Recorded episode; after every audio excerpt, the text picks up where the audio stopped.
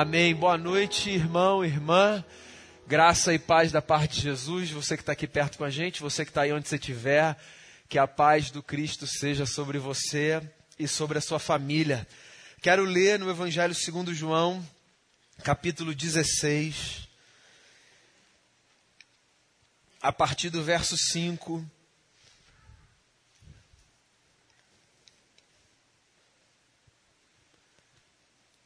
Evangelho segundo João, capítulo 16, a partir do verso 5 até o verso de número 16.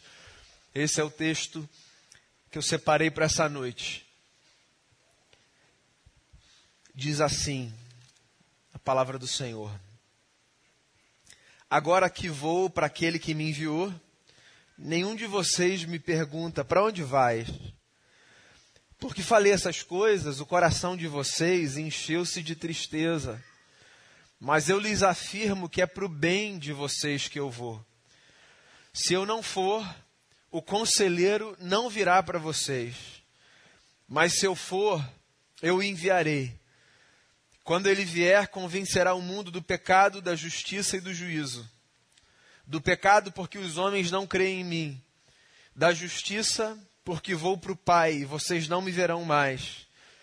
E do juízo, porque o príncipe deste mundo já está condenado. Tenho ainda muito que lhes dizer, mas vocês não o podem suportar agora. Mas quando o Espírito da Verdade vier, ele os guiará a toda a verdade. Não falará de si mesmo, falará apenas o que ouvir e lhes anunciará o que está por vir. Ele me glorificará porque receberá do que está por vir. Ele me glorificará, perdão, porque receberá do que é meu e o tornará conhecido a vocês. Tudo que pertence ao Pai é meu. Por isso eu disse que o Espírito receberá do que é meu e o tornará conhecido a vocês. Mais um pouco e já não me verão, um pouco mais e me verão de novo. Palavras de Jesus registradas aqui por João, nosso irmão na fé. Você sabe que esse pedaço de João, o Evangelho, que vai aqui do capítulo 14 para frente, ele é um pedaço um pouco mais difícil da história, porque é um pedaço que narra a despedida de Jesus dos seus amigos. Foram só três anos que Jesus caminhou com os seus discípulos, mas foram três anos muito intensos, de muita vida partilhada, sabe? Quando você conhece alguém, você nem tem tanto tempo assim com essa pessoa, mas é uma vida tão dividida, tão partilhada, que quando você se distancia dessa pessoa, você sente muito essa despedida. Bem, despedidas de modo geral são difíceis de serem processadas, né? Quando a gente tem que se despedir de quem a gente ama, não é das tarefas mais fáceis, né? Seja essa despedida última da morte de quem a gente se distancia pela força dessa circunstância maior, Sejam essas despedidas menores, de alguém vai morar num outro lugar, vocês não vão se encontrar mais, saiu do trabalho, qualquer que seja o cenário. Se despedir não é das coisas mais fáceis. Imagina se despedir de um amigo como Jesus de Nazaré. Sabe, esse homem que tinha a capacidade de cativar corações. A segurança que ele deve ter dado para esses amigos por três anos, sabe? Essa gente que andava pela Palestina, muito tranquila, porque tinha Jesus do lado. E não apenas tranquila em relação às intempéries da vida, ao medo de alguma coisa que pudesse acontecer. Tranquila porque sabia que estava com Jesus. Eu não sei, eu leio os evangelhos e eu fico imaginando os discípulos, homens e mulheres seguidores de Jesus, eles deviam andar com uma confiança, sabe? Como aquela criança que anda muito tranquila do lado do seu pai e da sua mãe, que não consegue ainda alcançar a complexidade da vida, quanto risco há, mas que vai com uma sensibilidade muito infantil que às vezes, que às vezes a gente perde na vida adulta, né? Que é, eu tenho essa pessoa grande aqui do meu lado, super poderosa, eu posso ficar tranquilo. Meu pai está aqui, minha mãe também.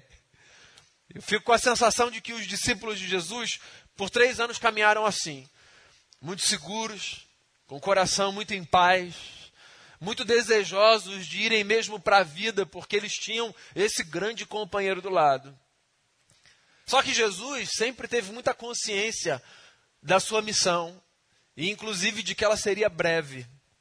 Não poucas vezes Jesus falou com os discípulos quanto ao fato de que ele se despediria deles, de que ele seria morto, e de que isso haveria de acontecer por uma necessidade, por um projeto dos céus.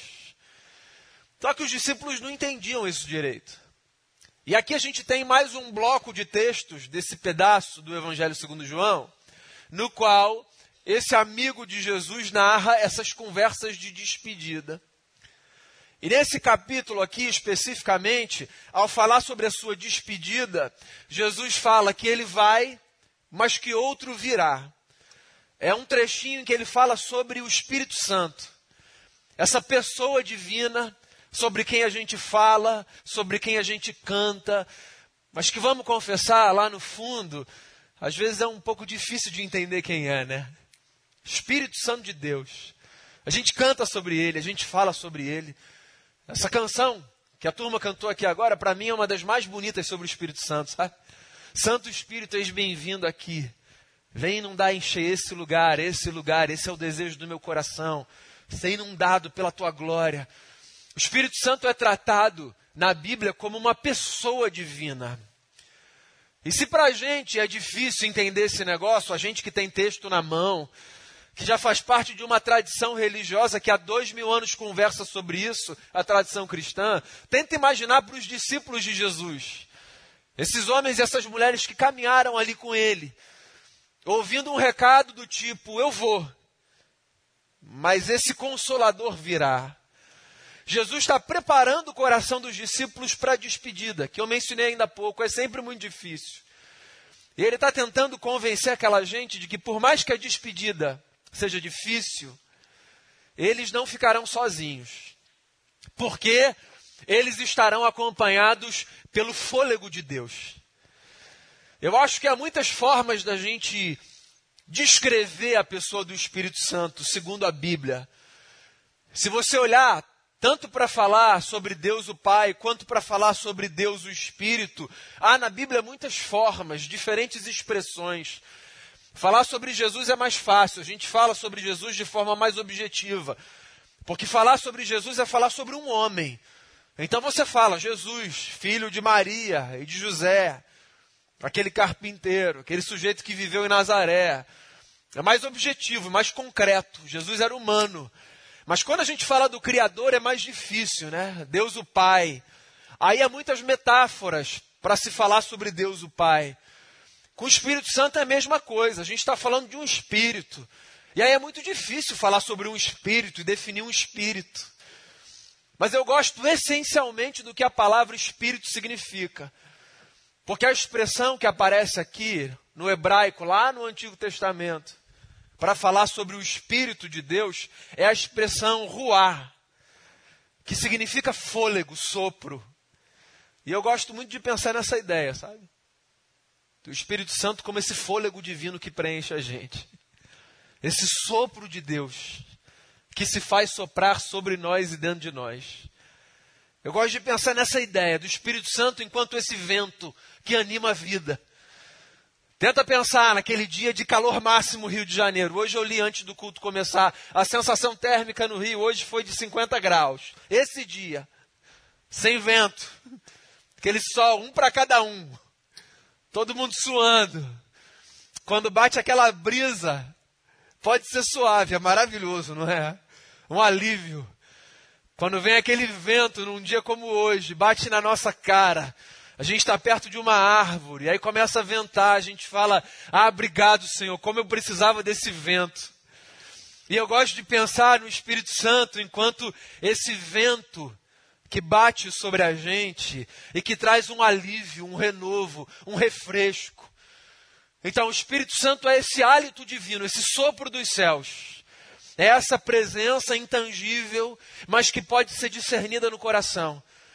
Que não apenas passa pela gente, mas que resolve se permitir ser contida pela gente. Então, o Espírito Santo é essa presença de Deus que cabe dentro da gente. É esse fôlego que vem parar aqui dentro por um milagre dos céus. Hoje a gente consegue discernir isso. Mas os amigos de Jesus, eles só estão ouvindo um recado do Mestre: Eu estou indo embora. Foi bom, Estava com vocês, três anos maravilhosos, mas ó, eu vou para junto do meu pai. E eles estão ali relutando, tentando entender. E é nessa hora que Jesus fala: Eu vou, mas outro virá. Eu estava pensando aqui, semana passada eu falei sobre isso no culto da noite, né? essa ideia do ciclo que precisa se fechar para um outro ciclo se abrir. E eu estava pensando, lendo o texto hoje de tarde, como essa história se repete aqui, né? Jesus diz: Eu vou para que outro venha. Você sabe que as despedidas, elas são importantes, ainda que difíceis na vida, porque elas abrem espaço para a chegada de um novo, né? Então, às vezes, a gente só experimenta outras coisas quando a gente se despede daquelas antigas. E veja bem, não é que o Espírito Santo é agora aquele que faz de Jesus um ser dispensável. É que Jesus está de fato indo para junto do Pai, né? E aí ele está abrindo a consciência dos discípulos quanto ao fato de que, ainda que ele esteja indo, eles não vão ficar sozinhos, porque ele está indo, mas outro está chegando. Eu gosto muito dessa consciência humana, religiosa, de que por mais que a gente não tenha tido o privilégio de ser a geração que viveu com Jesus do lado, ainda assim a gente faz parte de uma geração, como qualquer geração, que pode desfrutar da companhia do Espírito de Jesus que está dentro da gente. Eu acho isso maravilhoso. E eu acho, inclusive, que essa é uma questão de consciência. Eu acho que o que as pessoas precisam entender é que o Espírito de Deus está sobre elas. Não é que ele pode estar sobre elas. Elas só precisam entender que ele está, ele se faz presente. Porque Deus não é uma experiência que chega como se em algum momento ela não estivesse. Deus é uma experiência da qual a gente toma consciência. A gente é que não sabia. É por isso que de vez em quando eu me lembro da história do Jacó, que acorda num sonho e diz assim: Deus não estava nesse lugar, eu é que não sabia. Eu acho que a conversão, ela muito mais do que qualquer outra coisa, é o despertar da nossa consciência para uma realidade que já estava posta, mas que a gente não via ainda. O que as pessoas precisam é despertar para o fato de que Deus está aqui, e dentro de mim, dentro de você. E quando a gente se converte a Jesus de Nazaré e quando a gente se depara com essas palavras de Jesus de Nazaré, que olha para os discípulos e diz: Eu vou, mas o Espírito virá. A gente precisa se deparar com essa notícia maravilhosa que é Ele já está aqui. A gente é que às vezes não percebe. E eu fico imaginando quão pobre é a vida da pessoa que, tendo Deus como seu companheiro, não se deu conta disso ainda. Como deve ser pobre a vida da pessoa que, tendo o fôlego de Deus como aquilo que faz soprar alguma coisa dentro de si, só não se deu conta dessa verdade. Eu acho, inclusive, que esse é um recado que a gente precisa dar para as pessoas aí. Ei, sabia que Deus está dentro de você? Sabia que esse fôlego foi soprado sobre você? Sabia que tem um vento dos céus impetuoso que sopra não apenas entre nós, mas que sopra dentro de cada um de nós? A gente precisa dizer isso para as pessoas. Porque não se iluda você, esse mundo é um mundo de muita gente, somos quase 8 bilhões.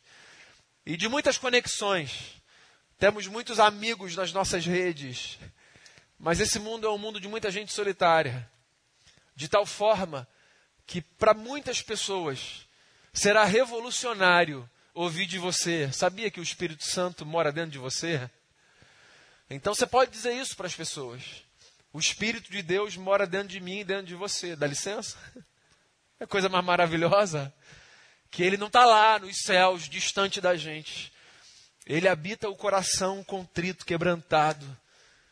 Ele molda a consciência de quem sabe que se quiser encontrar Deus não precisa olhar para o alto, basta olhar para dentro. Eu vou, disse Jesus. Eu vou para que o Espírito venha. É como quem diz: Eu saio de cena só porque vocês percebam outra coisa que vocês não estão percebendo ainda. Aí ele fala o que o Espírito faz. Ele diz três coisas aqui. Ele diz assim: ó, o Espírito Santo é esse fôlego divino que age no mundo para convencer o mundo do pecado, da justiça e do juízo. E eu acho essas três coisas muito interessantes, que inclusive se complementam. O que Jesus está dizendo é que o Espírito Santo cumpre um papel tríplice na nossa vida. Pelo menos é o que ele está dizendo nesse texto. Eu acho que há mais coisa que o Espírito Santo faz. Então, o Espírito Santo atua com um papel de convencimento. O Espírito Santo não é apenas essa presença que faz a gente sentir arrepio. Porque eu acho que às vezes a gente se confunde. Às vezes a gente acha que o Espírito Santo é só essa presença divina que faz a gente chorar e se arrepiar. Às vezes tem pessoa que fala assim, pastor, o culto hoje estava cheio do Espírito Santo. Eu falo, é, irmão, dá uma olhada aqui, pastor. Eu acho isso engraçado. A gente mede o Espírito Santo pela quantidade de pelo que levanta do braço. Não, tudo bem, tem essa questão sensorial, né? Mas eu acho que é mais coisa que está envolvida na manifestação do Espírito na nossa vida. Esse texto aqui fala sobre isso. O Espírito convence a gente. O Espírito é essa presença divina que mexe com a nossa consciência, que faz a gente perceber coisas. E aí ele fala três coisas aqui. O Espírito convence a gente do pecado. Eu acho isso maravilhoso porque eu preciso ser convencido dos meus erros. Eu não sou essa pessoa perfeita, ninguém é. E a gente precisa ser convencido às vezes dos nossos erros. Porque falar sobre pecado nada mais é do que usar uma terminologia religiosa para falar de erro. Porque pecado é isso, pecado é erro, é vacilo. É coisa que a gente comete que não deveria cometer, ou coisa que a gente deixa de fazer e tinha que fazer, aí a gente fala, ih, pequei. Você pode não usar esse termo religioso se você não for uma pessoa religiosa. Mas é fundamental que você tenha consciência do fato de que o erro faz parte da sua vida. Porque senão você não vai avançar. Se eu não tiver consciência de que o erro faz parte da minha vida, eu não vou avançar. Eu não vou ser melhor como marido, eu não vou ser melhor como pai, eu não vou ser melhor como amigo, eu não vou ser melhor como pastor, eu não vou ser melhor como psicólogo. Eu preciso ter consciência do erro. Agora, não é tão simples assim. Porque às vezes eu tomo consciência do erro sozinho, certo? Às vezes eu tomo consciência do erro através de alguém que chega perto de mim e na liberdade de uma relação diz assim, ó, esse negócio que você fez, pô, não pegou pesado não. Não escolheu mal a palavra não. E às vezes eu tomo consciência do meu erro a partir de um convencimento do Espírito lá no meu coração e no meu íntimo. E se você não é uma pessoa religiosa e, e não consegue entender isso nesses termos que eu estou tentando colocar aqui, deixa eu tentar usar uma outra ilustração. Sabe quando você vive aqueles dilemas internos de você sabe o que é certo, sabe o que é errado, no fundo sabe que fez o errado. É como se tivesse uma vozinha ali dentro de você dizendo não era para ter feito desse jeito. E a gente fica naquela conversa com a gente e tal. Eu acho que esse é o lugar da fala do Espírito Santo dentro da gente. Convence a gente do pecado. Nós precisamos de alguém que nos convença do pecado. Não haverá redenção para a nossa vida se a gente não tiver consciência de que o pecado é uma realidade que nos afeta. Então eu preciso me deparar com os meus erros. Não numa espécie de tortura, sabe? Todos os dias me lembrar que eu estou errando o tempo todo. Não faz isso, não. Nem com você, nem com os outros. Pelo amor de Deus. Mas não fuja desse confronto de Deus. Porque quando Deus nos lembra dos nossos erros, Ele faz isso para o nosso bem. Então é o que Jesus está dizendo. O Espírito vem para convencer a gente do pecado. Aí ele fala mais uma coisa. Ele fala assim: ó, ele vem também para convencer a gente da justiça. E, e, nesse contexto evangélico, a gente precisa reorganizar a nossa cabeça, porque na nossa cabeça evangélica, justiça está associada à vingança.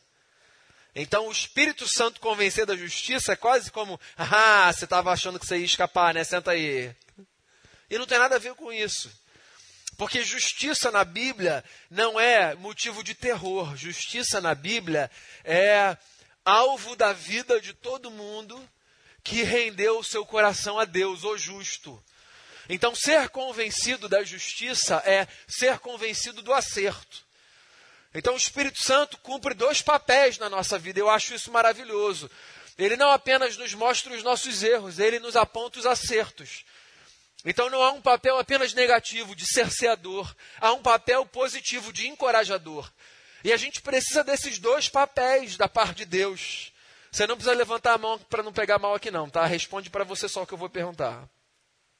Quanta gente não foi educada religiosamente com a ideia de Deus apenas como esse ser punidor, castigador, que está olhando dos céus para ver os seus pecados e que no dia do juízo passará um filme da sua vida em 4K, desesperador, né? Porque Deus é justiça. É um negócio meio esquisito isso. Porque quando eu leio o Antigo Testamento e o Novo também, e ouço a ideia da justiça, isso não tem a ver com esse Deus com sede de vingança.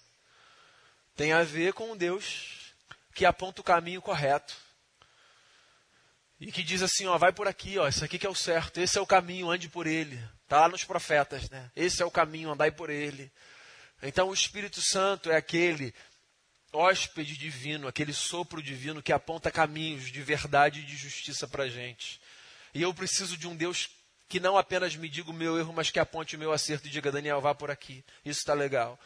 As nossas conversas com Deus não podem ser apenas conversas com um pai que está anotando os nossos erros para colocar uma listinha na nossa cara e nos constranger na nossa falibilidade. As nossas conversas com Deus precisam ser também conversas com o Pai que nos abraça e diz que bom que você está fazendo o que é certo. Isso é tão bonito. Então, a presença do Espírito Santo na nossa vida, nesse sentido, é aquela presença gloriosa que nos dá paz quando a gente sabe que a gente fez o que a gente devia fazer. Porque Deus não é apenas aquele que nos constrange quando a gente sabe que fez errado. Deus é aquele que nos dá uma alegria, uma satisfação quando nos leva a perceber que a gente fez o certo quando a gente fez o certo. É o Espírito Santo na sua vida que te dá essa consciência. E aí o texto diz que o Espírito Santo faz mais uma coisa: ele convence a gente do pecado, da justiça e do juízo. E juízo, na verdade, é a realidade última depois que a gente se dá conta de que a gente tem pecado e anda em justiça. Ou seja, eu erro e eu acerto. Claro, eu sou um ser moral. Falar de juízo é falar sobre isso. É falar sobre essa consciência de que nós somos seres morais, de que nós temos parâmetros na vida. O Espírito Santo é essa pessoa divina que traz parâmetro para a gente. Então, falar sobre o juízo não é falar sobre essa justiça romana e dizer assim: ó, vai vir aí uma condenação, hein? Vamos ver para onde vai pesar. A cruz de Jesus já nos livrou da condenação. Paulo diz isso aos romanos. Quem é que vai condenar os filhos de Deus? Jesus já justificou essa gente. Então, falar sobre juízo não é falar sobre um Deus que em algum momento vai dizer: Deixa eu ver para onde eu vou te mandar. Falar sobre juízo é fazer a gente se lembrar que nessa vida nós somos seres morais e que as nossas escolhas nessa vida precisam ser pautadas pelos parâmetros morais que nós abraçamos. Então, Deus é essa consciência que baliza a nossa vida. Tem gente que acha isso castrador. Do tipo, sério? Você vai deixar de fazer isso que você quer porque Deus te ensina o contrário? Eu não acho isso castrador. Eu acho isso libertador. Essa é a minha opinião, claro. Eu acho maravilhoso e libertador eu ter um parâmetro moral fora de mim que me mostra o que é certo e o que é errado. Eu não dou conta de dizer para mim mesmo o que é certo e errado, sobretudo na vida. Eu não dou conta. Eu não tenho essa estatura moral para ser o parâmetro de todas as minhas escolhas e para ter certeza de que eu sempre faço as escolhas certas. E olha aqui, não me leve a mal, não quero ofender, mas eu também acho que você não tem. Que ninguém tem. A gente precisa de uma régua fora da gente, de um parâmetro fora da gente. É por isso que a gente precisa da palavra. É por isso que a gente precisa da vida de Jesus. Porque a gente olha para a palavra, a gente olha para a vida de Jesus, para os atos de Jesus, e a gente a gente se depara com essa realidade de um Deus que, que, que julga, ou seja, de um Deus que é um ser moral e que nos fez assim também, e que se estabelece como parâmetro para a nossa conduta. Jesus está dizendo: Eu vou, mas vocês não vão ficar sozinhos. Vocês vão ter um sopro sobre vocês que é maravilhoso e que vai dar a vocês consciência do erro sempre que for necessário, que vai dar a vocês consciência do acerto sempre que necessário e que vai ser um parâmetro moral para a vida de vocês. É por isso que Jesus termina dizendo: Ele vai guiar vocês por toda a verdade. E é isso. O Espírito Santo é aquele que guia a gente por toda a verdade. É por isso que a experiência do Pentecostes, lá de Atos 2, foi tão importante para a inauguração da igreja, né? Não sei se você sabe disso. Em Atos 2, Atos dos Apóstolos, é o livro que vem logo depois de João. Em Atos 2, tem um registro muito bonito, que é o registro do começo do movimento dos seguidores e das seguidoras de Jesus sem Jesus. Jesus tinha ido para junto do Pai. Toda essa comunidade ia começar agora a perpetuar o que Jesus tinha feito, só que sem Jesus no meio. Aí eu volto para o começo da minha fala, né? Com Jesus do lado é muito mais fácil, né? Com Jesus do lado a gente enfrenta tudo, né? Olha para a tempestade e fala assim, ó, vento, fica quieto. Jesus fala aí, vento, fica quieto. né? Agora, sem Jesus do lado é um pouco mais desafiador. Aí Jesus fala assim, ó, vocês, eu vou para junto do Pai, vocês façam o seguinte, não saiam aqui de Jerusalém, até que sobre vocês seja derramado o Espírito Santo. Quando vocês receberem o Espírito Santo, aí sim, vocês podem ir para onde vocês quiserem, sendo minhas testemunhas. Aqui em Jerusalém, na província da Judéia, na província de Samaria e até os confins da terra. Eu acho bonito demais o fato de a igreja começar assim, com um povo tendo consciência de que Jesus foi, mas deixou um companheiro maravilhoso à altura para a gente, o seu Espírito, que nos guia em toda a verdade. Então, meu irmão e minha irmã, você sabe qual é a minha oração?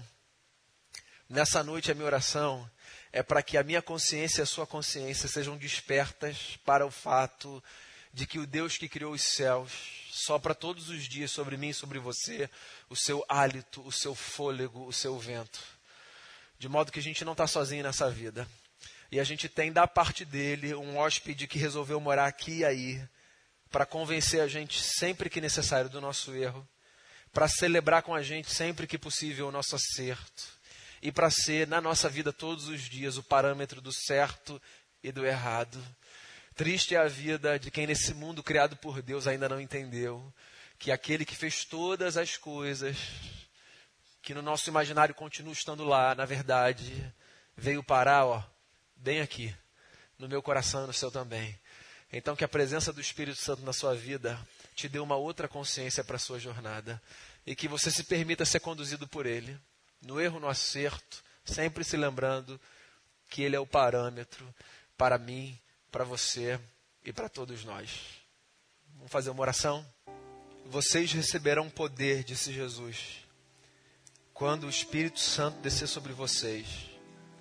E vocês serão minhas testemunhas em Jerusalém, em toda a Judéia e Samaria até os confins da terra. Vocês receberão poder para serem minhas testemunhas. A gente pensa em poder para tanta outra coisa, para dominar, para manipular. Mas Jesus diz: o Espírito Santo vai vir sobre vocês e vocês vão receber poder para testemunhar. Então, que o poder de Deus sobre a nossa vida faça de nós boas testemunhas da presença de Jesus. E que quando você se sentir naquele dia de um sol escaldante, de sensação térmica na alma de 60 graus, que você pare e preste atenção que de algum lugar vem um vento de Deus para trazer alívio para você.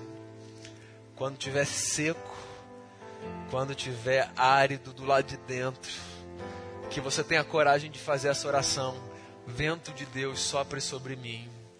E você vai descobrir, isso é da mística da fé. Você vai descobrir, não é que esse vento sopra mesmo sobre a gente.